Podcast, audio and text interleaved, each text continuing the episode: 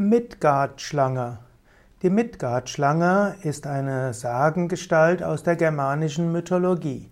Midgard-Schlange ist insbesondere eine bedrohliche Gestalt. Sie gehört ebenso wie der Fenriswolf und Hel zu den Abkömmlingen des Loki und der Riesin Angrboda, A-N-G-R-B-O-D-A. Und die Midgard-Schlange ist gefährlich und deshalb warf Odin die Midgard-Schlange in das Weltmeer.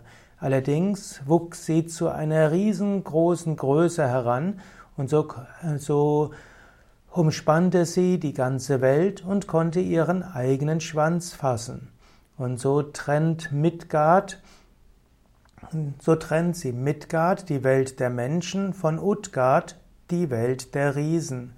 Sie, die Midgard-Schlange macht Bewegungen und verursacht große Stürme.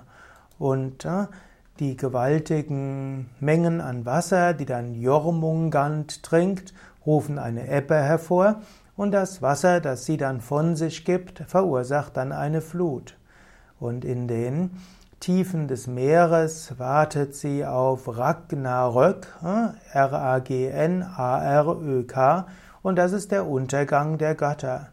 Und dann wird sie sich vom Meeresgrund erheben und wird sich gegen die Götter erheben.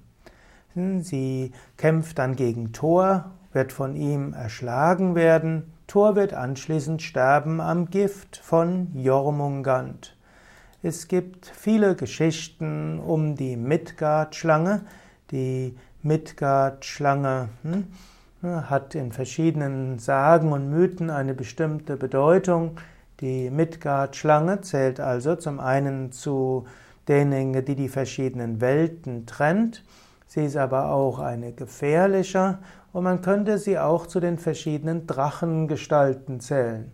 Drachen gibt es in verschiedenen Kulturen. In manchen Kulturen sind die Drachen sehr hilfreich, wie zum Beispiel in China. Da gilt der Drache als heilig. In der westlichen in den europäischen Sagen ist der Drache auch oft etwas Bedrohliches, er muss überwunden werden, getötet werden.